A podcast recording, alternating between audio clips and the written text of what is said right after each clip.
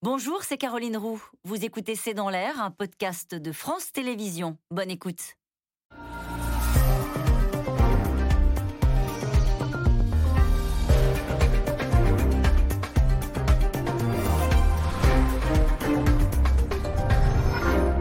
Bonsoir à toutes et à tous. Tout ça pour ça, malgré 20 ans de guerre, des milliers de morts au combat, des milliards dépensés, les talibans ont repris le pouvoir sans aucune difficulté en Afghanistan et ils pourront célébrer dans trois semaines à Kaboul les 20 ans du 11 septembre.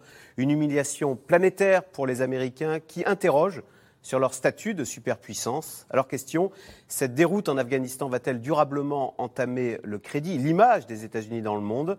Faut-il y voir un sérieux rappel à l'ordre pour tous les alliés des États-Unis qui se croyaient protégés par la première armée du monde, tout en rappelant bien sûr qu'avant les Américains, les Soviétiques et même les Britanniques se sont également cassés les dents en Afghanistan, qui plus que jamais mérite son surnom de cimetière des empires. C'est le sujet de cette émission de ce C'est dans l'air, intitulée ce soir Afghanistan, quand l'Amérique ne répond plus. Pour répondre à vos questions, nous avons le plaisir d'accueillir Pierre Aski. Vous êtes chroniqueur géopolitique sur France Inter et à l'Obs. Je rappelle votre chronique, les leçons de l'échec américain à Kaboul, que l'on peut retrouver sur le site de l'Obs. Annick Cizel, vous êtes enseignante, chercheuse, spécialiste de politique étrangère américaine à l'université Sorbonne Nouvelle. Sylvie Kaufmann, éditorialiste internationale pour le journal Le Monde. Et enfin Vincent Hugeux, grand reporter spécialiste du Moyen-Orient et de l'Afrique. Vous avez longtemps couvert euh, l'Afghanistan pour l'Express et collaboré au documentaire Massoud, l'héritage de Nicolas Jallot qui sera euh, diffusé le 9 septembre sur Histoire TV. Et enfin, je rappelle votre livre, Tyran d'Afrique, c'est aux éditions Perrin. Merci à tous les quatre de participer à cette émission euh, en direct. Annick Cizel, dans trois semaines, on sera le 11 septembre 2021, soit 20 ans jour pour jour après les attentats du 11 septembre. Et les talibans vont fêter, célébrer cette date à Kaboul. Et ce sera probablement euh, retransmis en direct sur les télés américaines. C'est ça qui nous attend dans trois semaines ah, Très certainement sur Al Jazeera, oui. Sur les télévisions américaines, il est certain que ça va être un contre-champ. Un contre-champ tout à fait. Euh, euh, tout à fait difficile à gérer et qui explique d'ailleurs, je crois, les prises de parole un petit peu successives maintenant du président Biden, qui essaye de récupérer la communication, qui essaye avec beaucoup de retard, somme toute, devant euh, l'enchaînement précipité des événements sur le territoire afghan, qui essaye de reprendre cette communication euh, la communication d'un retrait par choix, d'un retrait militaire par choix, mais la communication a échappé aux Américains. Et donc il s'agit maintenant, dans ces trois semaines, de reprendre en main la commémoration du 20e anniversaire du 11 septembre et d'en faire de nouveau j'allais dire spontanément une fête nationale américaine, c'est-à-dire de réaméricaniser ce 11 septembre, de clore la guerre et non pas de renvoyer aux Américains cette image d'une débandade, de talibans triomphants, qui ne se termine pas, qui, où les Américains s'en vont, mais sans véritablement terminer la guerre, avec ce point d'orgue, le retour des talibans. Et d'ailleurs, Piraski, on apprend que les Américains pourraient finalement, contrairement à ce qu'ils avaient dit, rester en Afghanistan un peu plus longtemps, au-delà euh, du 31 août. Hein, c'est le Figaro ce matin. Euh, qui titrait euh, L'Amérique n'exclut pas de jouer les prolongations à Kaboul. C'est peut-être justement pour euh, s'assurer que le 11 septembre ne soit pas trop célébré avec trop de faste à Kaboul La priorité aujourd'hui, c'est de sortir un maximum de gens d'Afghanistan. Et on voit bien que le rythme des, euh, rotations aériennes, le chaos à l'aéroport, etc., font que ça ne sera pas terminé le, 31 août, qui était la date prévue. il y a 15 000 Américains euh, à évacuer et des dizaines de milliers euh, de gens qui ont collaboré avec les forces américaines et leurs familles. Et, sans compter euh, ceux que les autres pays veulent évacuer, dont, la France, qui a, à peu près un avion par jour en ce moment pour évacuer des gens. Et donc ça ne sera pas terminé le, 31 août. le début de cette phase a été tellement chaotique, tellement mauvais pour l'image de l'Amérique que là, euh, ils vont jouer les prolongations pour essayer euh, de faire proprement euh, la fin de ce, départ. maintenant, ça se passe aussi, j'imagine, dans une négociation avec les talibans, parce qu'il y a, aujourd'hui cette situation inimaginable, il faut quand même se, présenter les choses.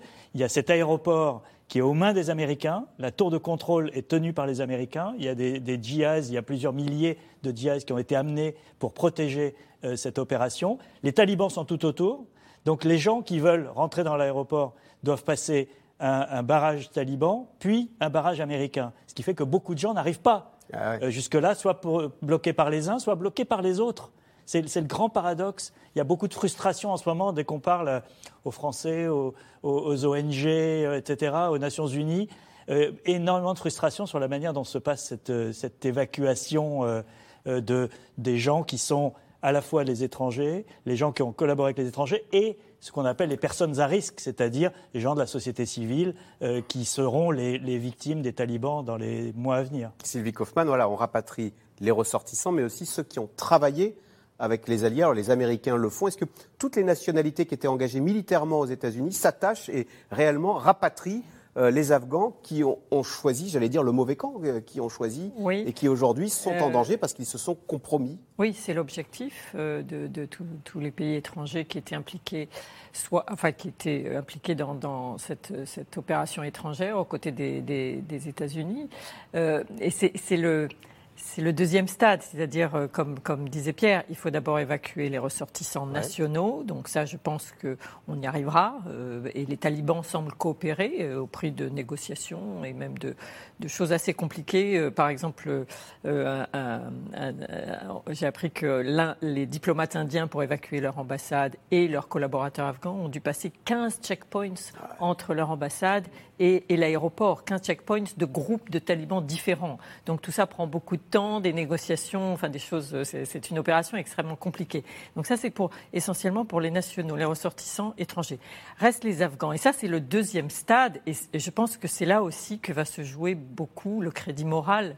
Euh, des pays occidentaux parce que est-ce qu'on vous laisse euh, tomber si on laisse tomber alors on en on en, on en évacue déjà pas mal mais il y en aura on peut, on peut parier qu'il y en a qui resteront sur Mais le. chaque armée, parce qu'il y avait beaucoup d'armées de l'OTAN qui étaient présentes. Bah, chacun avait besoin d'interprètes. Les, Suédois, les, alors, Par exemple, les Suédois, c'est un très bon exemple. Les Suédois et les Néerlandais, les diplomates suédois et néerlandais ont été réveillés en pleine nuit par les Américains qui leur ont dit il faut que vous évacuiez, euh, venez.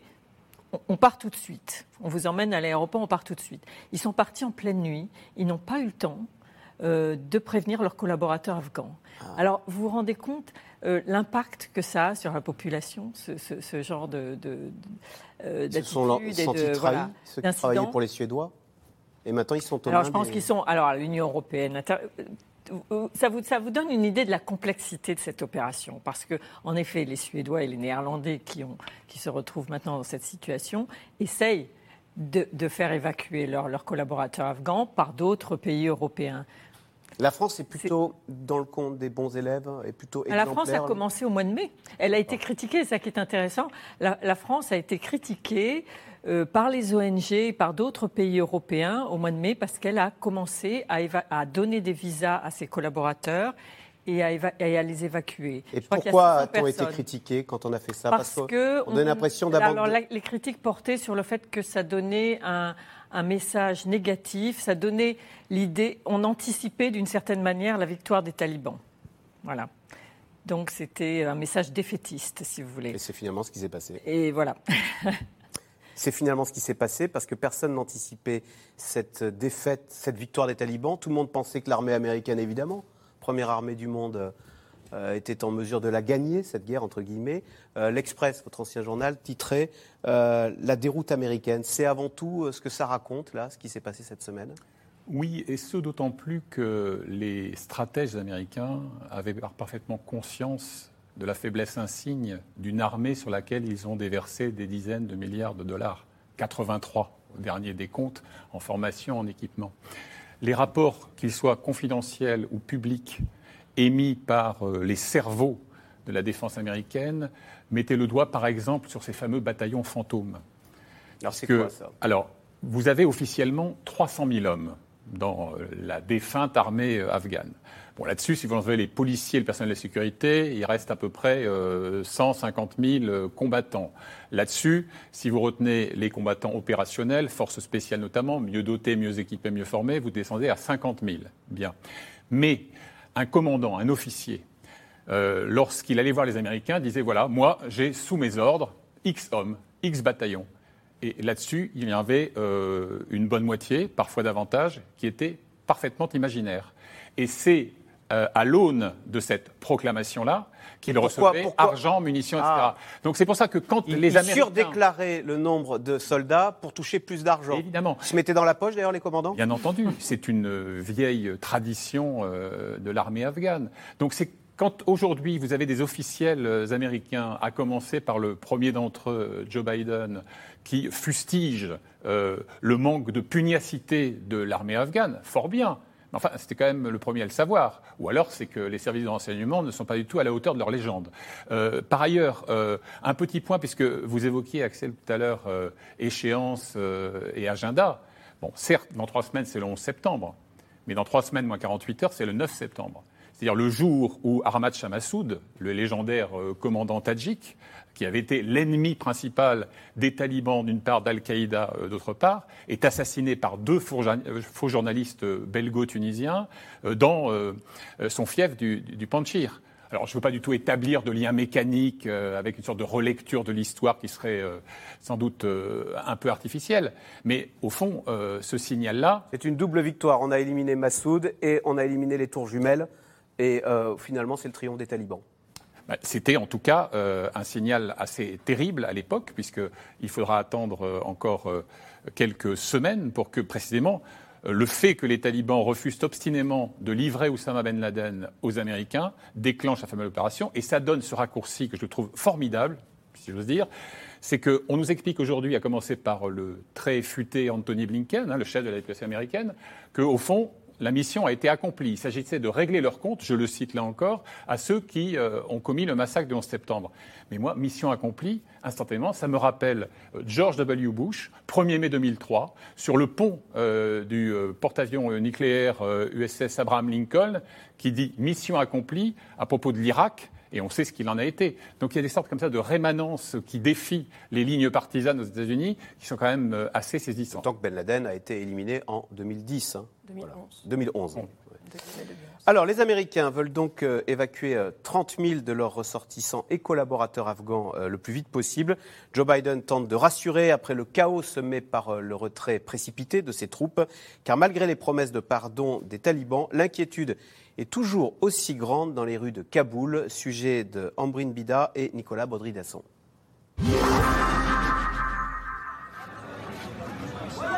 Agenouillés face au mur, ces hommes viennent d'être arrêtés par les talibans.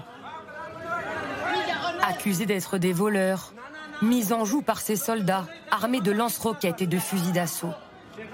Scène d'intimidation devenue quotidienne dans les rues de Kaboul. Les Afghans vivent depuis plus de cinq jours sous la coupe des talibans, présents à chaque coin de rue, armes à la main. De nombreuses familles ont dû quitter leur maison pour se réfugier dans des camps de fortune comme celui-ci. Manque de nourriture, d'eau et peur constante. On a perdu notre travail depuis l'arrivée des talibans au pouvoir. Ils n'en ont rien à faire de notre bien-être. Cela fait une semaine que les gens n'ont plus de nourriture ni rien d'autre. Certains n'ont même pas d'endroit où trouver refuge. On espère que notre pays retrouvera la paix. Nous voulons simplement rentrer chez nous. On se sent totalement impuissant.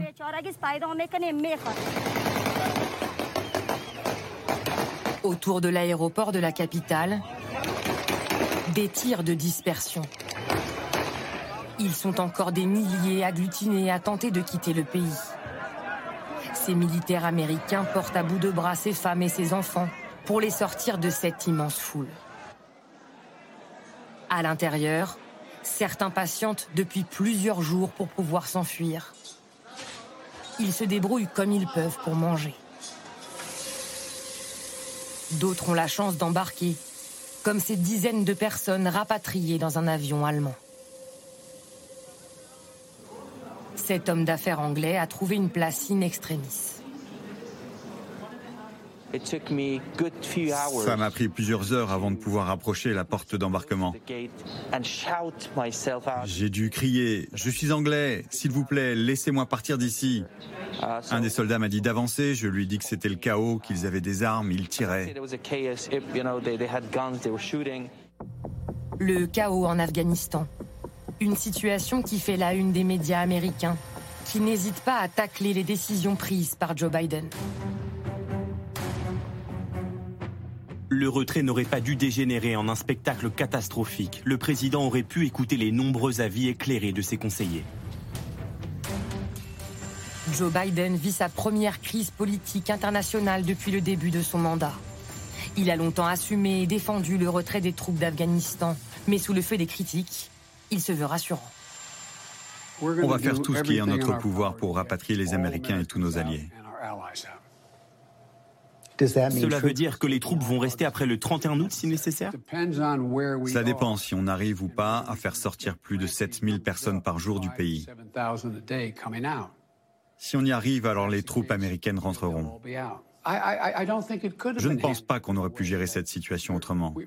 Dans quelques années, quand on pensera à tout ça, on réalisera que cette situation de chaos n'aurait pas pu être évitée.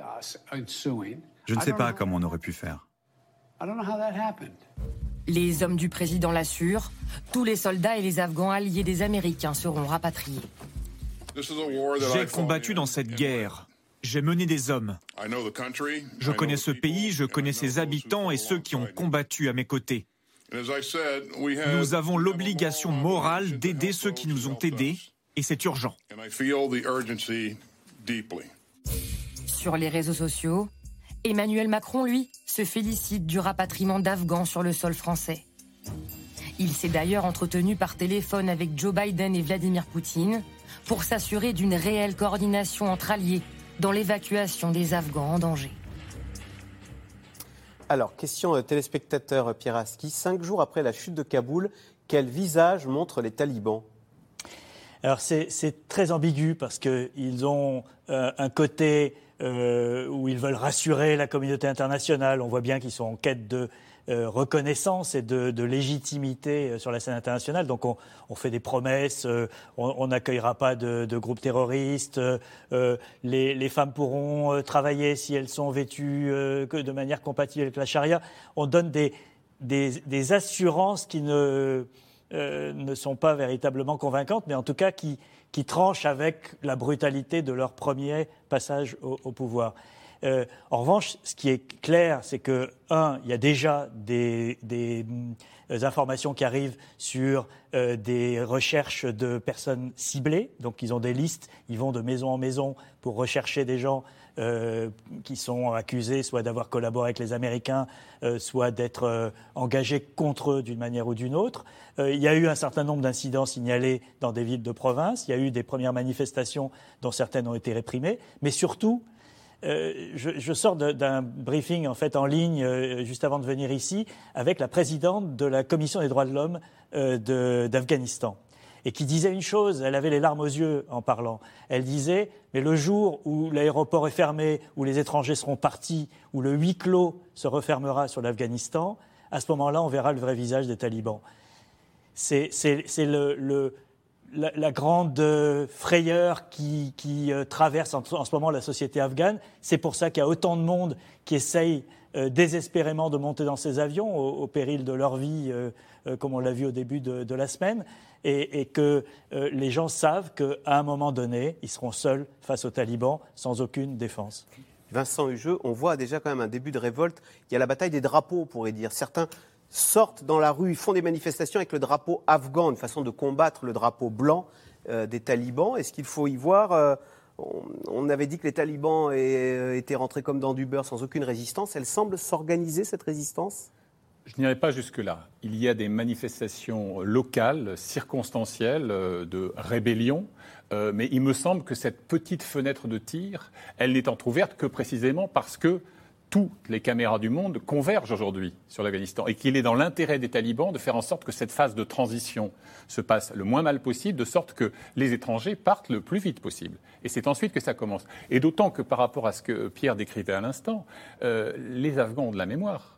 Tout cas ceux qui ont plus de 35 ou 40 ans, se souviennent que le fameux Mollah Omar, donc le fondateur euh, de la nébuleuse euh, Taliban, début des années 90, a dit lors de la victoire de 96, première conquête de Kaboul, euh, je le cite, Nous ne croyons pas en la vengeance sous aucune forme.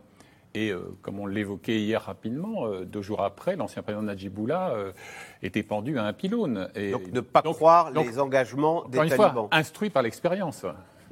Euh, Sylvie Kaufmann, pourquoi est-ce que cette fois-ci, alors contrairement pour le coup à 1996, les talibans semblent très attachés à donner une bonne image d'eux à l'étranger? Pourquoi est-ce si important pour eux que de rassurer ainsi la communauté internationale? Que cherchent-ils? Alors je ne sais pas si c'est si important, on va voir combien de temps ça dure. Hein. Euh, je crois que pour l'instant, ils ont envie que l'évacuation se fasse et se passe euh, le plus correctement possible, en tout cas l'évacuation des étrangers et que euh, peut-être que le, moment que décrivait la, euh, que, redoute euh, la, présidente de la Commission des droits de l'homme, justement, c'est le moment où les talibans vont se retrouver maîtres chez eux et seuls face à leur peuple. en attendant, ils veulent donner une image plus moins rigide que celle d'il y a 20 ans, Peut-être pour des raisons économiques. Parce qu'il y a euh, beaucoup d'aides qui sont déversées. Alors, beaucoup d'aides est, suspendues. Le, le, FMI, par exemple, a gelé le versement des, des, fonds qui devaient verser à l'Afghanistan. Donc, cela dit, euh, l'aide financière étrangère va sans, doute être complètement euh, suspendue. En même temps, les talibans sont riches. Ce sont les rois du trafic d'opium, etc. Ils ont des armes maintenant, ils ont les armes. Ils promettent d'arrêter l'opium, de Oui, on verra. on verra. Euh, on en reparle dans, dans quelques mois. Euh, donc, moi, je ne suis pas sûre que cette, cette volonté de, de, enfin cette, euh, cette, ce choix d'essayer cette, de, cette velléité plutôt, pardon, euh, de respectabilité vont, vont, vont, durer très longtemps. Il faut, il faut vraiment attendre de voir comment ça va se comment ça va se passer. Je crois pas, par exemple, je ne crois pas qu'ils cherchent à être reçus ni à la Maison Blanche ni à l'Élysée. Ils, ont envie d'être isolés en réalité. C'est ça aussi. C'est un régime très particulier. Il y a une petite euh, différence entre 1996 et, aujourd'hui, c'est qu'à l'époque du premier passage des talibans au pouvoir, il n'y avait que trois pays qui reconnaissaient l'Afghanistan des talibans. Il y avait l'Arabie saoudite, le Pakistan et les Émirats arabes unis. Aujourd'hui, la Chine, la Russie, la Turquie, le Pakistan, euh, le Qatar, euh, ces pays ont, annoncé que leurs ambassades resteraient ouvertes.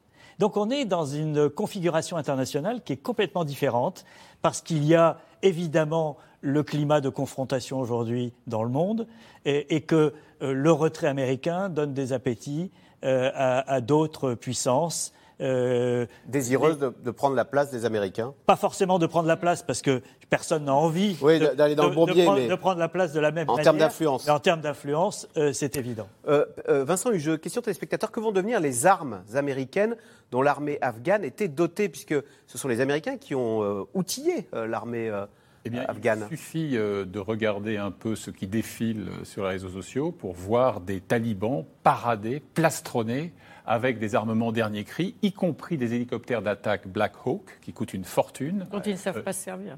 Alors ah précisément, mais d'ailleurs, euh, il y a des fusils euh, d'assaut, des fusils de haute précision euh, qu'adorent les tireurs d'élite, il y a même des véhicules blindés avec des mitrailleuses. et d'ailleurs, il y a un officiel américain qui travaille pour le Congrès qui a diffusé une liste très très précise j'ai ici le décompte. Hein, euh. Alors, 7000 fusils mitrailleurs, 4700 véhicules blindés de type Humvee, 20 000 grenades, 200 euh, aéronefs. 200 aéronefs. Alors, tous ne sont pas euh, opérationnels, et effectivement, et c'est-à-dire le problème. Effectivement, ils savent, comme disait Sylvie Kaufmann, ils ne savent pas bah forcément parce que piloter un Black Hawk qui est très technologique. Absolument. L'une des bourdes, il y en a une nombreuse, des cerveaux du Pentagone, c'est d'avoir déversé sur l'armée afghane des armements beaucoup trop sophistiqués des lunettes de vision nocturne, c'est-à-dire qui supposent au moins euh, une maîtrise et puis euh, d'être doté en, électricité, en, PC, euh, donc en ordinateur portable, etc., Et le plus cocasse, dirait-on, si ce n'était pas aussi tragique, c'est quand même que les Américains ont annoncé au moment de l'amorce du retrait qu'ils allaient donner des cours de pilotage à distance par Zoom dans un pays où il y a extrêmement peu de PC, pas du tout de réseau de communication et euh, un smartphone pour 10 000 habitants. Donc tout ça est effectivement euh, assez sidérant. Et donc aujourd'hui, les arsenaux talibans sont garnis d'armements américains. Mais vous savez, ce n'est pas une histoire d'aujourd'hui. Moi, je me souviens que dans les années 90, les Américains ont offert au pire des islamistes afghans, notamment un certain Gulbuddin Ekmatyar et puis un pro-saoudien qui s'appelait Abdul Rassal Sayaf, qui étaient les rivaux euh, de Massoud, lequel inspirait aux États-Unis pour une raison euh, assez difficile à comprendre, beaucoup de méfiance. Ils leur ont donné des missiles Stinger, vous savez, des missiles Pour combattre l'URSS. Mais oui, on, y reviendra. on y reviendra. On a tout un passage sur euh, la guerre soviétique. juste un mot, Pieraski. Est-ce que quand on est aux, commandes, bah, c'est pas là que les difficultés commencent?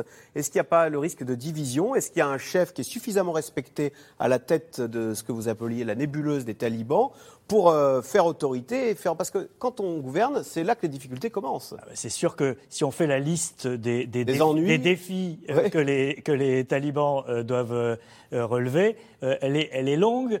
Elle est d'abord celle de leur cohésion interne. Les talibans ne sont pas un groupe, euh, euh c'est pas un parti euh, léniniste, euh, une avant-garde prolétarienne organisée. Hein. C'est, c'est, un, c'est une nébuleuse, une mouvance. là, on a appris par exemple que ce sont les, les Haqqani qui sont une aile dure de, du mouvement qui, a été, qui, a été placé en, qui ont été placés en charge de la sécurité à Kaboul. Ce qui leur donne un avantage dans les luttes internes possibles. Euh, dans la liste des défis, vous avez euh, l'État islamique, Daesh, euh, qui est totalement opposé à Al-Qaïda, qui vient de sortir une déclaration, quasiment une déclaration de guerre adressée aux talibans. Donc là, on a un risque potentiel d'affrontement avec ces gens-là. On a quand même une société. C'est incroyable parce que nous, vu de, vu de loin, on se dit bon bah Daesh, Taliban, euh, ils sont faits du même bois, mais ils se détestent entre eux. Mais, oui, mais... au passage, c'est plutôt une bonne nouvelle pour nous. Euh, je ne sais pas si c'est une bonne nouvelle parce qu'il va y avoir des attentats suicides, il va y avoir encore des tas de, de, victimes euh, innocentes qui n'ont rien. lesquelles ils ne vont pas s'allier. Voilà. Ils ne vont pas s'allier parce qu'ils ont des, des, des règles. Il y, y, a des divergences qui sont à la fois théologiques, politiques, stratégiques extrêmement profonde euh, qu'on voit d'ailleurs pas seulement en Afghanistan, mais même tout au Sahel. Hein. Au Sahel, ils s'affrontent euh, régulièrement. Euh, vous avez dans la liste des défis la société afghane elle-même, qui n'est plus la même que celle des années 90, qui va être beaucoup plus compliquée à, à mater euh, que euh, ça avait pu être le cas dans les années 90, après euh, les années de guerre civile dans la, dans la capitale, etc. Et puis, dernier point, vous avez cette question économique dont nous, nous parlions. Il faut quand même faire tourner un État, même si, effectivement, les, les, les, talibans ont d'autres sources de revenus que, que le FMI. 75% du budget de l'Afghanistan aujourd'hui provient de l'aide internationale. Donc, il va donc se tarir, comme on l'expliquait. Alors, la déroute américaine, hein, c'est ce qu'a titré euh, l'Express. Or, peu de temps après son élection, Joe Biden avait promis que l'Amérique serait de retour sur la scène internationale.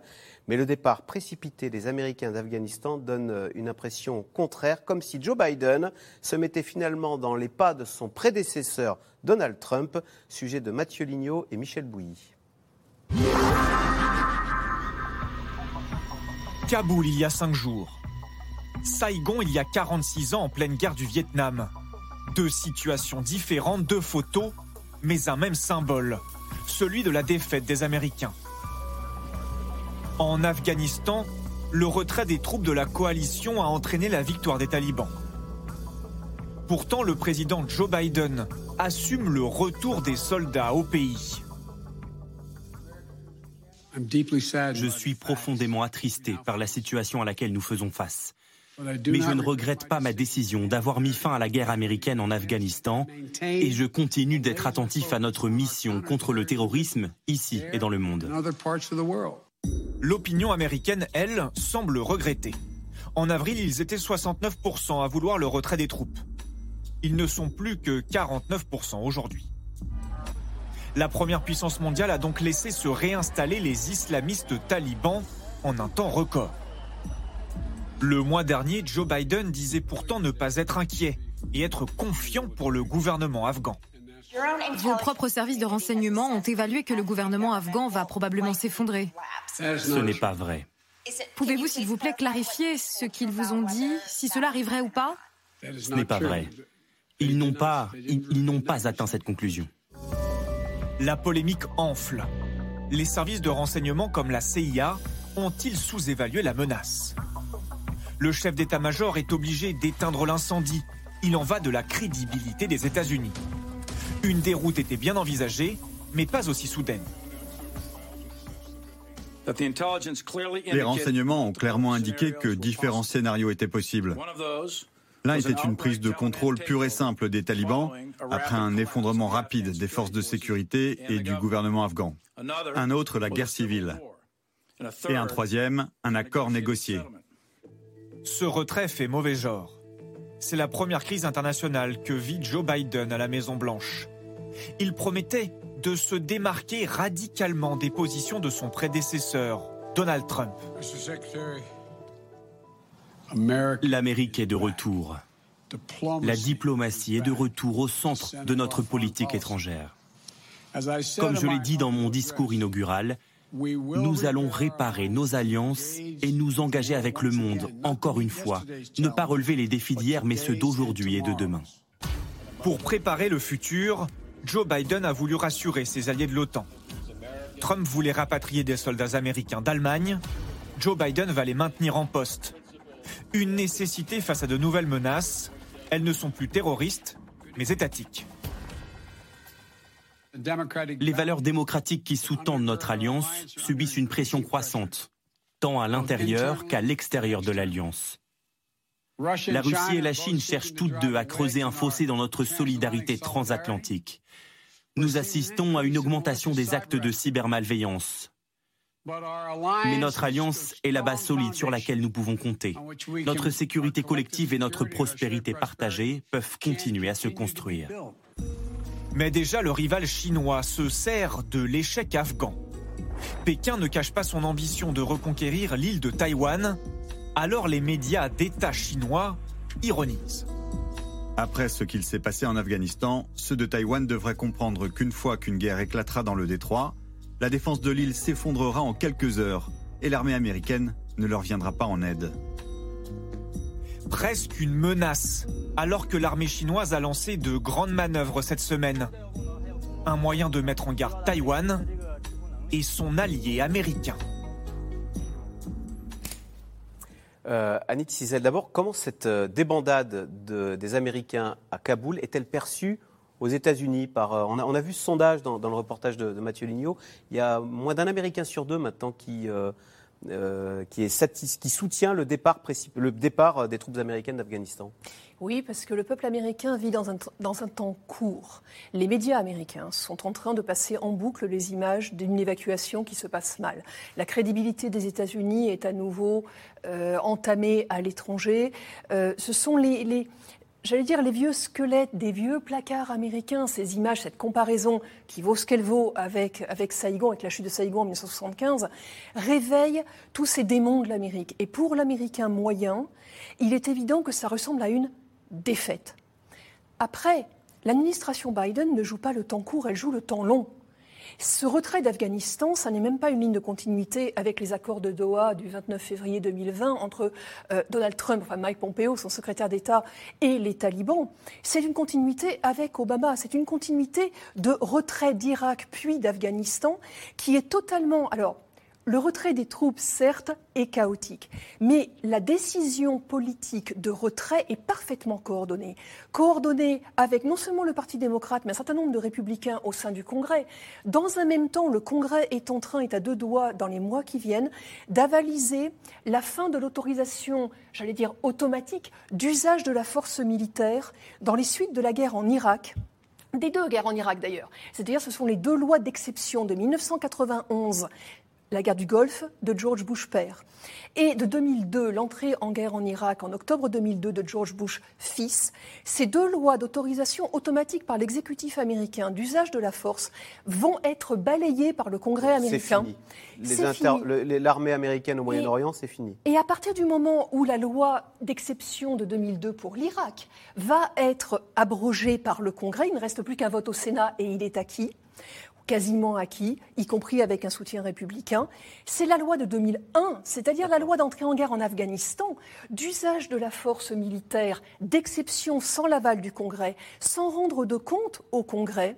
C'est cette loi-là qui, peut-être, pourra être retournée.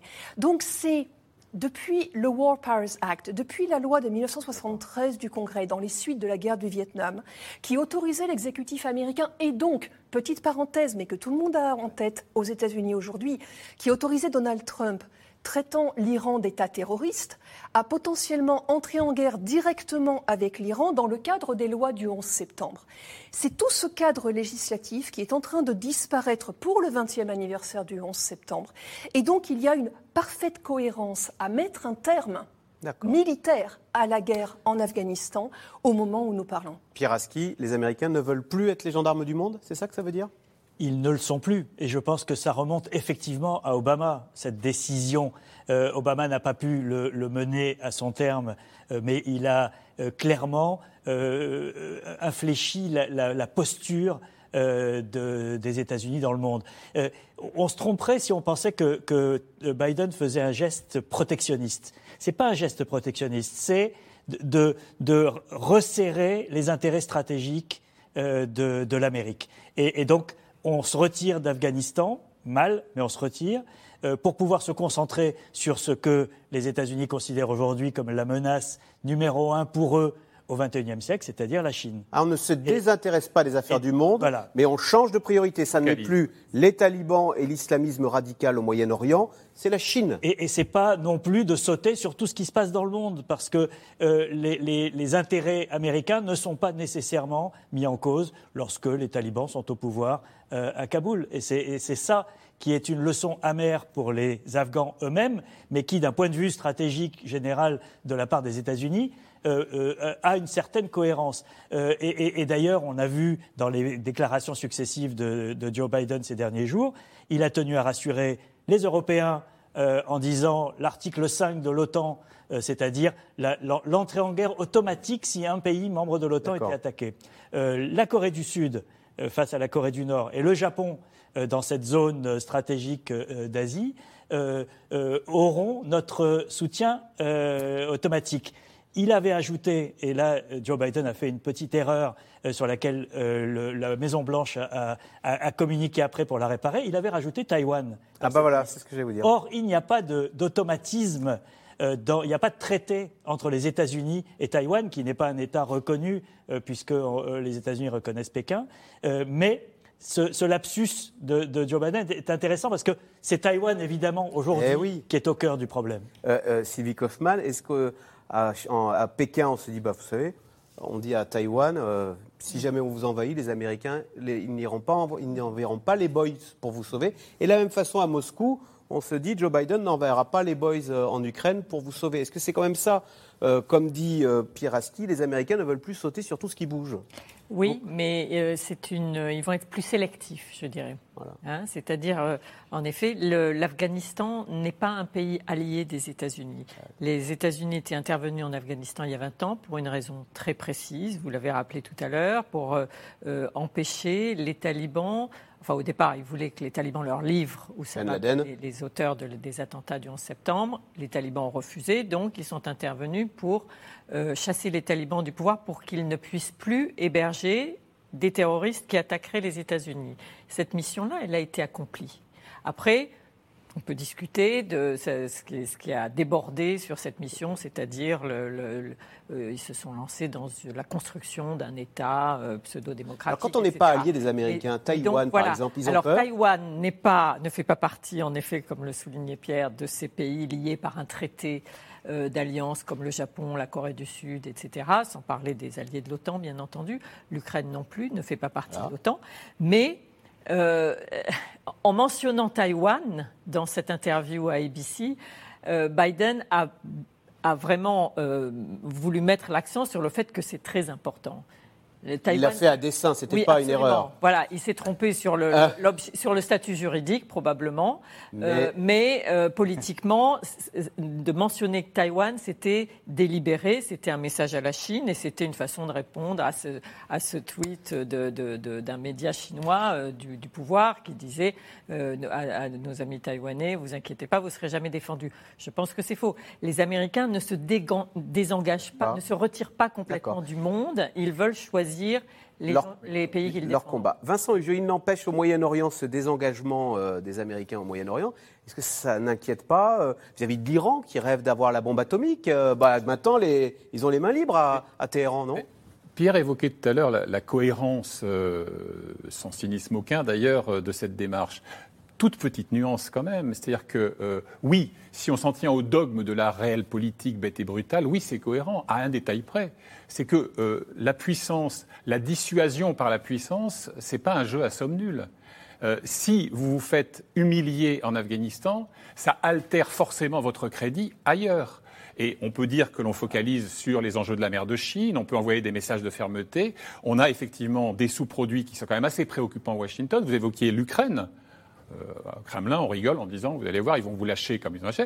Euh, le Global Times, dont on parlait tout à l'heure dans le sujet, donc un journal chinois, journal chinois vecteur de la propagande euh, du, parti et, de l'exécutif, a décrit les États-Unis comme un acteur indigne de confiance qui lâche ses alliés à la première occasion. Et alors l'Iran, vous l'évoquiez, mais à juste titre. Là encore, je n'établis pas de lien mécanique entre les deux, mais il se trouve qu'on a appris hier par un rapport de l'AIE, donc l'Agence internationale d'énergie atomique qui est basée à Vienne en Autriche, que les Iraniens avaient encore haussé la mire sur la production d'uranium enrichi à 60%.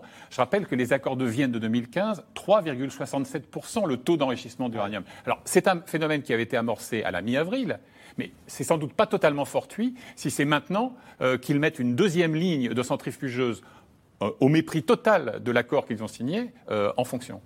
Euh, Annick Cizel, en revanche, est-ce qu'on peut dire d'une façon certaine que ce qui est mort avec euh, euh, cette débandade en Afghanistan, c'est ce que les Américains appellent le nation building, là, de créer, d'exporter les valeurs occidentales de démocratie et de droits de l'homme on, y renonce et au fond, on dit bon bah toutes les sociétés. C'est un peu la fin de l'universalisme quand même de, cette notion des droits de l'homme à laquelle nous renonçons. Ce n'est pas la fin de l'universalisme dans le sens de la transmission des valeurs universelles de ce que les Américains appelleraient le wilsonisme. Mais c'est la fin d'un modèle. Oui, c'est la fin d'un modèle et je pense que c'est l'une des raisons pour lesquelles Joe Biden euh, insiste tellement sur la faute, entre guillemets, sur la faiblesse du gouvernement afghan. C'est pas un hasard d'ailleurs si la France se retirait au mois de mai 2020. C'est le moment où on a énormément de mal à avoir un gouvernement en Afghanistan, tout simplement. Le début de la fin euh, des Américains et de l'OTAN en Afghanistan, c'est véritablement euh, cette, cette, élection afghane qui traîne en longueur, qui ne dégage pas de majorité. Euh, Ashraf Ghani a été élu presque par défaut avec un partage du pouvoir avec euh, Abdullah Abdullah euh, mis à la tête d'une commission de réconciliation, on n'arrive plus à faire avancer ce modèle politique afghan. Et donc, ce nation building qui partait du principe, un, que les militaires faisaient du civilo-militaire, faisaient à la fois euh, des offensives, des opérations militaires, et de l'humanitaire, et de la reconstruction des institutions, et pilotaient la réécriture de constitutions vers une démocratisation. Ce modèle-là, on a compris j'ai presque envie de dire enfin, qu'il ne fonctionne qu'à condition que les populations locales prennent leur destin en main. Et c'est ça le message de Joe Biden qui est évidemment choquant quand on le contraste aux images du désespoir de la population afghane aujourd'hui, mais qui clôt complètement ce chapitre de l'histoire universelle des États-Unis, interventionniste des États-Unis. Ça ne veut pas dire que les États-Unis se désengagent du reste du monde, ça ne veut pas dire qu'ils oublient leurs valeurs, et ça ne veut surtout pas dire... Ils se ressentent sur leurs alliés, c'est ce qu'on a ils dit. Se mais également sur des alliés... Ils seront là pour l'OTAN, pas pour le Moyen-Orient. Ils seront là pour Taïwan, parce que Taïwan, ils n'ont pas d'accord directement militaire, mais font transiter des aides militaires via le Vietnam, par exemple, et ont des accords économiques très très forts avec Taïwan. Et quand on regarde la situation de l'OTAN sur le flanc est de l'Europe, que ce soit au niveau Suède et Finlande ou que ce soit au niveau Géorgie et Ukraine, il est évident que l'OTAN est présente, ne serait-ce qu'indirectement. En Géorgie, elle l'est dans tout un tas de programmes de manière beaucoup plus Donc, évidente. Donc l'OTAN dont on se demandait à quoi elle sert, bah, c'est un petit club maintenant euh, où il y a le parapluie américain. Et il ne faut pas oublier que Joe Biden est obsédé par la Chine, mais beaucoup plus à court terme par la Russie, parce que c'est un homme de cette génération-là, eh et il a dit qu'il allait s'occuper de la Russie. Mais quand il a rencontré Vladimir Poutine, il a aussi parlé de l'Afghanistan. Pierre Donc il y a une coordination. Sur l'OTAN, il y a en ce moment même, cet après-midi, il y a une réunion à l'OTAN. Est-ce que finalement, bah voilà, on se dit, bah voilà, c'est un club de gentlemen L'OTAN a quand même un énorme problème. C'est que l'OTAN a été totalement instrumentalisée par les Américains euh, en Afghanistan. Lorsqu'il y a eu le, le, le, le sommet de l'OTAN euh, où Joe Biden est venu euh, pour la première fois en Europe depuis son élection pour rencontrer les Européens, euh, il leur a dit on va, voilà les, les, les, modalités du départ des troupes, etc. Personne n'a rien dit. Il y a eu euh, quelques vagues. dire c'est un club où les Américains font ce qu'ils veulent. Ils font ce qu'ils veulent euh, parce que à l'OTAN on ne conteste pas la parole américaine. Euh, la, le, le, le, problème que ça pose toute cette histoire, c'est que la leçon qu'on devrait tirer, je dis bien devrait, c'est que l'Europe doit se faire, que l'Europe doit avoir cette autonomie stratégique dont on parle. Et il y a une prise de conscience depuis... avec cette affaire? Non, il y, a, il y, a, une prise de conscience euh, euh, en, en, parole. Euh, Aujourd'hui, il faut bien le dire, on est très très loin du compte par rapport à ce qu'il faudrait faire. Alors on a une France qui tient ce discours depuis très longtemps, mais qui n'est pas en mesure, qui n'a pas l'assise politique pour le, le, réaliser, parce que, parce que l'Europe a, a a, a, vécu pendant trop longtemps euh, sur euh, ce parapluie américain. Vous savez, quand, quand, Biden a été élu, il y a eu un débat, notamment entre la France et l'Allemagne, qui était très intéressant. Euh, les Allemands disant, la ministre de la Défense disant, oh, ben, l'autonomie stratégique, c'est plus la peine, en gros. Les, les, Américains sont de retour. Et les Français disant, non, non, il faut rester sur nos rails, etc. Bon, Aujourd'hui, le débat reste entier. Et, et, et, hélas, je crois qu'il n'est pas euh, tranché du côté tranché, de l'autonomie voilà. européenne. Non, ce qui est intéressant, c'est que ce débat, en ce moment, il a lieu en Grande-Bretagne. Ah. Voilà, qui ne fait plus partie de l'Union européenne, comme vous le savez, et, et, qui ne peut pas être soupçonnée d'être anti-américaine, comme quelquefois on, a, on, en accuse les Français. Et il y a une vraie colère en ce moment dans le monde politique qu'on a vu exploser à la Chambre des communes il y a quelques jours. En Grande-Bretagne, donc En Grande-Bretagne, oui, euh, sur l'attitude américaine. Sur, euh, ils, ils, disent que c'est honteux, ils disent que c'est une trahison, que c'est euh, des mots. Les, les, Qu'est-ce plusieurs, qu plusieurs le hommes fait... politiques, et d'ailleurs l'ancienne Premier ministre, Première ministre Theresa May, mais aussi Tom Tugendhat, le, le, le, président de la Commission des Affaires étrangères, enfin des gens importants. Il y, a, il y a pas mal de députés britanniques qui ont servi en Afghanistan. Et donc il y a une vraie colère qui est manifestée. Le fait, ils appellent ça de la désinvolture. Ils accusent les États-Unis de désinvolture, de, d'avoir raté cette évacuation comme ça, d'avoir, euh, de ne pas avoir prévu. Euh, alors, ils parlent aussi d'échecs de, durant des opérations de renseignement, c'est-à-dire de n'avoir pas prévu cette, cette chute de Kaboul, cette, avant, cette progression euh, spectaculaire et rapide euh, des talibans. Ils se sentent vraiment abandonnés, eux, et, parce qu'ils étaient Finalement, l'américain n'est pas fiable, c'est ça. Ils étaient impliqués. Ils ont perdu des hommes aussi beaucoup, les Britanniques, comme les autres alliés de l'OTAN d'ailleurs. Oui. Et donc voilà. Et ils disent finalement, on aurait dû rester seulement sans les forces américaines, sans l'appui des forces américaines. Nous n'avons pas les moyens de rester là-bas. Donc, euh, est-ce que ça va provoquer une sorte d'électrochoc et une, une, volonté Les Anglais vont redevenir européens. Voilà. Mais, mais sans doute, euh, vous souvenez-vous de ce tollé provoqué par une déclaration d'Emmanuel Macron. En novembre 2019, l'OTAN est en état de mort cérébrale. Mais à l'époque, il faisait allusion à deux phénomènes, le désengagement américain et les embardés de la Turquie, la hein, Turquie. par rapport à la, à la, Libye. Mais je cite juste en 10 secondes son propos. Il n'y a aucune coordination stratégique entre les États-Unis et leurs partenaires. Donc déjà, voilà. d'une certaine manière, euh, il dressait le constat de décès ou de défaillance de l'OTAN. Et, et, ce qui s'est passé à Kaboul en est l'illustration. Voilà. Et, et, et le, le, les Anglais se sentent d'autant plus euh, blessés qu'ils pensaient avoir euh, le, ce qu'ils appellent la special relationship, ouais, la, la, relation, relation spéciale, spéciale avec euh, l'Amérique, et que, en fait, euh, à un moment de crise comme celui-là, ça ne joue pas plus qu'avec qu'avec les, les, Français. Qu'avec les Français, exactement. Alors, l'Afghanistan a vu s'installer sur son sol les soldats britanniques, l'armée soviétique et les forces américaines. Depuis plus d'un siècle, ce pays est ballotté par les soubresauts de l'histoire sans que jamais aucun régime ne puisse s'y implanter dans la durée. Mélanie Nunes et Ilana Azinko nous racontent comment l'Afghanistan est devenu le cimetière des empires. Août 1919. Des soldats britanniques, sous les yeux de soldats afghans, quittent le pays, après 80 ans de guerre et d'occupation. Le nouveau dirigeant de l'Afghanistan, le roi Amanullah Khan, et sa femme, la reine et militante féministe Saraya Tarzi, forment un couple moderne qui veut réformer le pays. Les petites filles sont scolarisées, les femmes travaillent. Le droit de vote leur sera même accordé dès 1919, 25 ans avant la France. Il y a longtemps que le dernier résident anglais a été chassé de Kaboul. Et l'Afghanistan d'aujourd'hui n'a plus d'ennemis. Une modernisation qui va s'intensifier sous le règne du roi Saher Shah, comme ici en 1969. Des femmes issues de l'élite en public souriantes et parfois sans voile. Un roi moderne et ami des puissances occidentales, en 1965, il est invité au palais de l'Élysée. La France se félicite vivement de recevoir en votre personne l'éminent souverain d'un peuple fier, courageux et amical. C'est très sincèrement que je veux vous remercier pour les paroles de bienvenue que vous venez de prononcer à mon égard. Mais en 1973, le royaume d'Afghanistan vacille. Crise en Afghanistan. Pendant que le roi prenait les eaux, son cousin lui a pris son royaume, que d'ailleurs il a transformé en république. Une république autoproclamée par Daoud Khan, qui devient le premier président d'Afghanistan et restera cinq ans au pouvoir avant d'en être chassé. Coup d'État en Afghanistan, un coup d'État qui semble ce soir avoir réussi et qui a renversé l'homme en place, le président Daoud.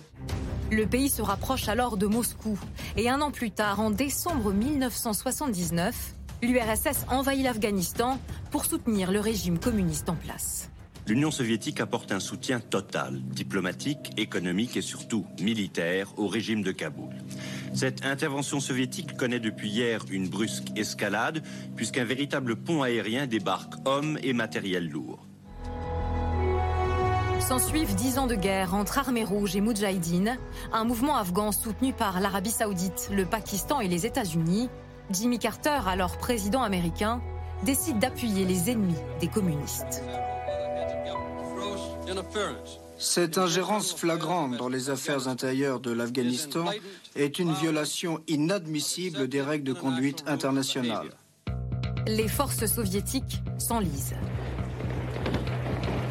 En 1989, l'armée rouge se retire du pays face à une rébellion menée par un homme, le commandant Massoud, qui reprend Kaboul en 1992. Après avoir fait la guerre, le lion du Panchir doit maintenant construire la paix. Oui, il y a beaucoup de choses. Il y a beaucoup de choses pour faire avant. Vous êtes content d'être à Kaboul aujourd'hui? Oui, oui. Mais la guerre civile n'est pas terminée. Des Moudjahidines s'affrontent. Un groupe émerge, les talibans, soutenus par l'Arabie saoudite, le Pakistan et Ben Laden, ils s'emparent de régions afghanes, ils font régner la terreur et imposent la loi islamique. En 2001, ils soutiennent Al-Qaïda, le groupe terroriste à l'origine des attentats du 11 septembre. Mais on ne les lâchera pas. Ils pourront courir dans les collines, ils pourront se cacher dans des trous. Nous, on fera tout ce qu'il faut pour les enfumer, pour les sortir de leurs trous, et on les aura. Des années de guerre, 2200 milliards de dollars investis, mais les forces occidentales se heurtent à des groupes islamistes toujours puissants. En 2012, Barack Obama annonce le retrait progressif de l'armée américaine, un désengagement qui va se poursuivre sous la présidence Trump, puis celle de Biden. Après un siècle d'instabilité, l'Afghanistan n'a toujours pas trouvé la paix. Voilà, très beau sujet de, Mélanie Nunes. Question téléspectateur. L'instabilité de l'Afghanistan a-t-elle commencé en 1979 avec l'invasion des Soviétiques? Parce qu'à Vincent Hugeux, la conséquence, c'est que les Américains, c'est ce que vous disiez tout à l'heure, vont armer du coup euh, des, djihadistes. Bah, ce, remarquable résumé historique euh, répond à la question. Non, Évidemment non. Et effectivement, euh, l'aveuglement, la cécité américaine ne date pas de la semaine dernière. Euh, je me souviens en avoir discuté avec euh, Ahmad Chamassoud dans les années 90, à deux reprises, une fois à Kaboul et ensuite dans son bastion du, du Panchir. Et lui-même et son entourage vous racontaient des anecdotes incroyables. par exemple, donc cette fourniture de Stinger, prioritairement à ceux qui étaient les plus virulents dans le discours antisoviétique, pas nécessairement les plus valeureux au combat. Et Massoud était suspect d'être un peu trop complaisant. Parce que Massoud était opposant soviétique, mais laïque, hein, c'est ça Enfin, dites-moi, c'était pas. Euh, disons qu'il modéré. alors, disons qu'il était plus modéré, ça restait fondamentalement euh, un musulman tadjik euh, plutôt rigoriste, mais au regard de la norme sociale qui prévalait à l'époque en Afghanistan, oui. Et d'ailleurs, je donner un exemple très simple hein, et un peu trivial, désolé, mais lorsque les premières infirmières françaises arrivent à dos d'âne et de mulet, hein, les futures icônes de Médecins du Monde, Médecins sans frontières, etc., les chouravis, les Russes, parachutent des tracts, larguent des tracts dans la vallée du Panchir pour dénoncer les putes de Massoud, je cite.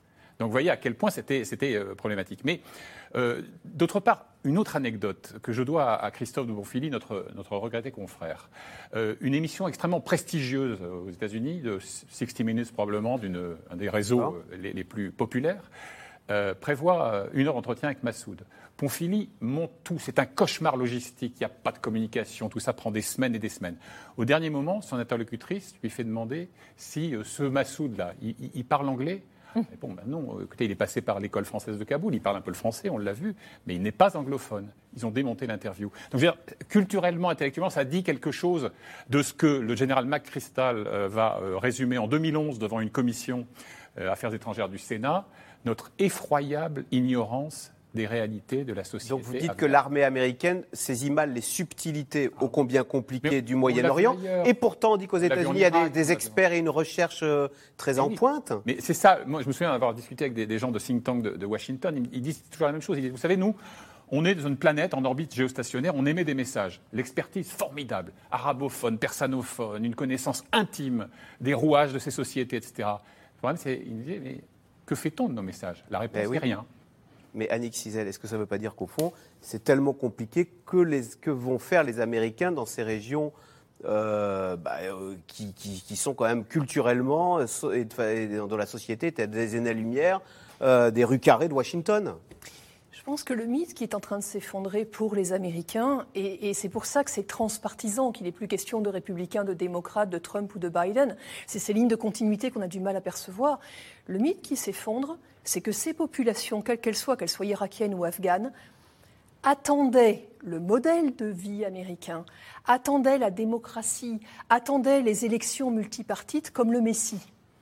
C'est-à-dire que les Américains pensaient, naïvement pourrait-on dire, mais il y a un certain nombre d'Européens qui pensent aussi que nos valeurs universalistes sont attendues, apportent pas simplement un développement économique que la Chine apporte très bien à sa manière aujourd'hui et sans la conditionnalité des valeurs démocratiques, mais on pensait depuis cette Pax Americana, cette paix de 1945 qui a reconstruit l'Europe, les Américains oublient très souvent que s'ils ont reconstruit l'Europe occidentale, notamment l'Allemagne, c'est parce qu'il y avait un substrat humaniste du siècle des Lumières, du XVIIIe siècle, que leurs valeurs universalistes venaient de chez nous. Donc ils ont reconstruit sur un socle qui existait et avec euh, des, intellectuels, avec des élites préexistantes. Quand on voit aujourd'hui, quand on se pose la question pourquoi l'armée afghane a déposé les armes si facilement, mais qu'on entend certains militaires américains dire on leur a donné les manuels pour se servir des armes, ils sont illettrés.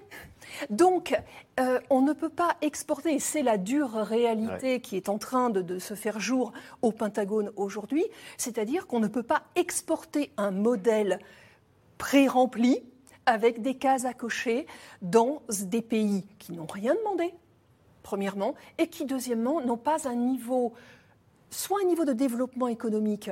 On ne peut pas, il y a hmm. d'autres expériences en Amérique latine qui ont tenté ce développement en l'espace de cinq ans et qui ont fait s'effondrer les économies. Donc on ne peut pas brûler les étapes du développement économique et on ne peut pas non plus demander à des cultures aussi éloignées de la culture, j'ai envie de dire, euro-atlantique, d'absorber cette culture américaine du jour au lendemain. Mais Pierre Askis, ce n'est pas le triomphe du modèle chinois On fait du business et on s'arrête là, on ne s'occupe pas de vos affaires. Faites ce que vous voulez parce que la société est différente. Non, je crois que l'échec, c'est celui de euh, euh, ce, modèle démocratique et ses valeurs imposées par les tanks et, euh, par la force militaire. c'est quand même de ça qu'il s'agit. C'est-à-dire qu'on ne, tolère pas le rythme des, des, peuples eux-mêmes. Mais moi, je ne suis pas d'accord. Euh, euh, je ne jetterai pas le bébé avec l'eau du bain parce que, euh, regardez ce qui s'est passé en Tunisie en 2011. il n'y a pas eu de, de chars américains ou autres. vous avez un soulèvement populaire qui demande la démocratie, qui demande les libertés. Oui, mais les élites. D'accord, d'accord. On ne va pas entrer dans un débat. oui, c'est un, débat très, complexe, mais c'est la, la page qui se referme. C'est celle qui a commencé le 11 septembre avec la guerre d'Afghanistan, puis la guerre d'Irak, puis la guerre de Libye, c'est-à-dire euh, trois exemples euh, de tentatives militaires de renverser un tyran pour mettre à la place une, euh, démocratie libérale. ça ne marche pas. Allez, tout de suite, on revient à vos questions. il y a beaucoup de questions, des réponses courtes. Alors là, la question est compliquée. Ah. je vous la pose, Vincent Hugeux. Que souhaite le peuple afghan? Comme tous les peuples du monde, vivre bien, dans la dignité, pouvoir envoyer ses enfants à l'école, manger à sa faim, avoir un toit pour Les écoles filles, filles et garçons. Voilà. Voilà, exactement ça. Que pense Donald Trump des déboires à l'international de Joe Biden? Alors, une question, euh, Annick Cizel. Euh, en très court, il a demandé sa démission puisque de toute façon, il a gagné les élections. Donc, de toute façon, Joe Biden n'est pas président. Mais très sérieusement, il demande la démission du président. Euh, non, que pense bah, il Pourtant, il exécute le plan que Donald Trump avait lui-même signé à Doha. Absolument, sauf que, sauf que Donald Trump a quand même deux ministres euh, de, la Défense qui ont démissionné par rapport à ce plan, un avant Jim Mattis et l'autre après Mark Esper. Euh, là, Lloyd Austin est bien obligé de continuer avec ce plan-là. Non, tout simplement, il pense que c'est pain béni pour les élections de mi-mandat de novembre 2022 hmm. Et voire pour sa propre réélection en 2024. En creux, pardon, est en progrès, parce que s'il demande la démission, c'est que implicitement et en creux, il admet que Biden a été élu. Sylvie Kaufmann, quels seront les moyens de pression si les femmes sont maltraitées par les talibans, si on s'en va de Kaboul? Excellente les question. talibans, François Excellente question. Je n'ai pas la réponse et c'est un drame. Euh, en effet, si, les femmes, euh, le statut des femmes retourne à cette, euh, cet âge moyenâgeux qui était appliqué par les talibans dans les années 90, c'est une catastrophe humanitaire énorme. Joe Biden l'a dit, hein, nous n'enverrons pas les boys pour défendre le droit des femmes en Afghanistan. Voilà, que fera l'Europe, que fera le monde occidental, comment est-ce qu'on fera valoir nos valeurs C'est une, c'est une question cruciale. Alors, euh, Vincent Hugeux, vous qui connaissez bien cette région, les Américains vont-ils soutenir la résistance dans le Panchir Donc le Panchir, c'est une, région d'Afghanistan où les talibans, Kaboul, les, talibans ne sont pas pénétrés. Pourquoi? Ils a pénétré, où les soviétiques, se sont cassés les dents. Qu'est-ce qu'il a ce euh, Panchir C'est une vallée encaissée euh, extrêmement bien défendu des deux côtés, nord-est euh, de, Kaboul. Mais euh, je sais bien que Ahmad Massoud, donc le fils, l'héritier de Ahmad Shah Massoud, du légendaire commandant tadjik, a réclamé, y compris dans une tribune du Washington Post d'ailleurs, que les Américains l'arment, le soutiennent, etc. il a à ses côtés un ancien vice-président, Amrullah Saleh mais euh, indépendamment de toute la poésie euh, qui est attachée au, Panchir, la réponse à cette question est, non, parce que, euh, au fond, pour les talibans, un Panchir neutralisé, une enclave comme ça, ça n'est pas un, véritable danger. Et il n'a pas les troupes, il n'a pas le savoir-faire, il n'a pas le charisme de son père. Donc, je pense, hélas, que la réponse est non. Quel intérêt stratégique avait l'Afghanistan pour les États-Unis? Pourquoi est-ce qu'ils sont. Bon, une fois qu'ils ont vengé euh, les attentats du 11 septembre avec la mort de Ben Laden, pourquoi ne sont-ils pas partis en 2011 ben, C'est la question que tout le monde se pose aujourd'hui, euh, à commencer par les Américains eux-mêmes. Mais la réponse, on, l'a donnée tout à l'heure, elle est idéologique. Euh, c'est cette idée du nation building, c'est-à-dire qu'on a. C'est l'ubri.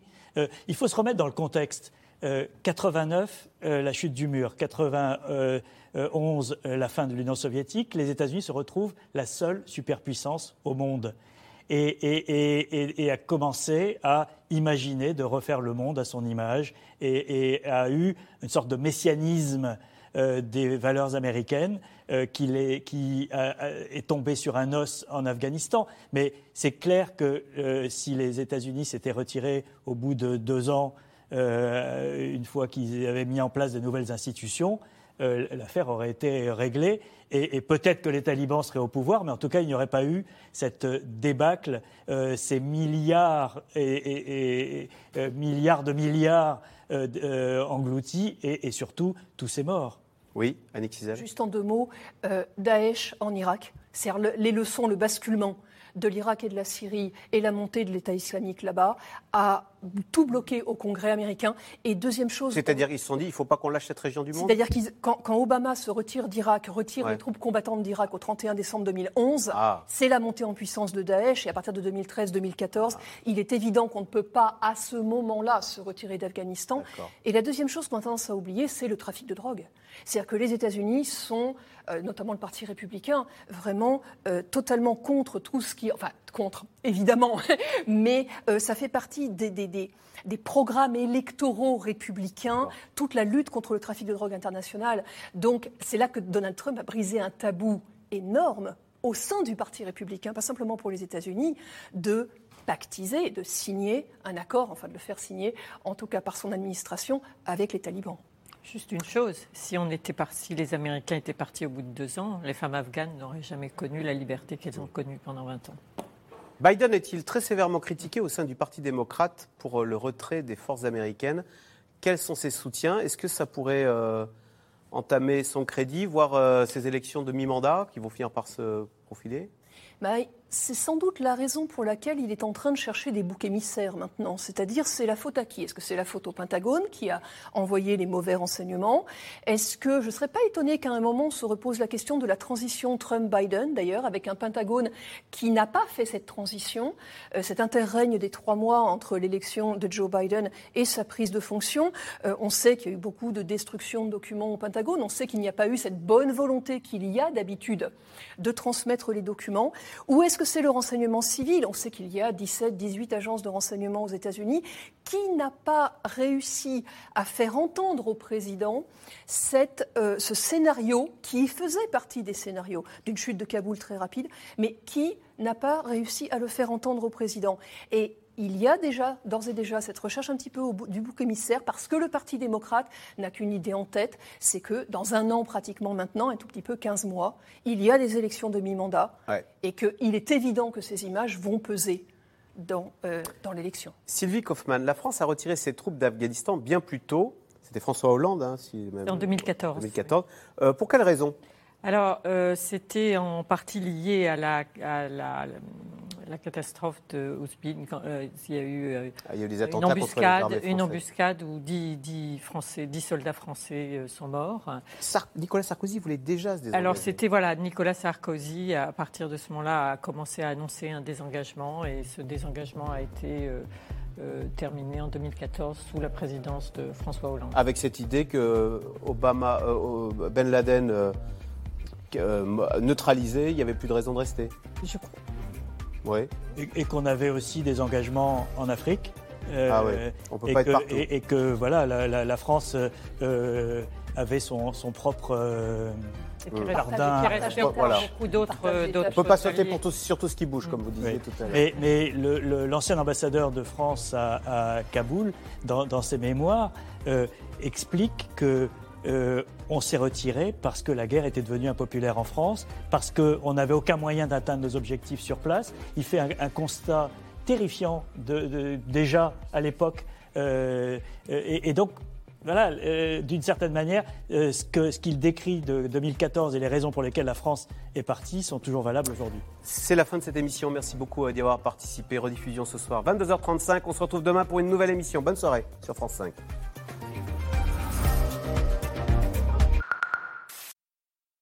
C'était C'est dans l'air, un podcast de France Télévisions. Alors s'il vous a plu, n'hésitez pas à vous abonner. Vous pouvez également retrouver les replays de C'est dans l'air en vidéo sur France.tv.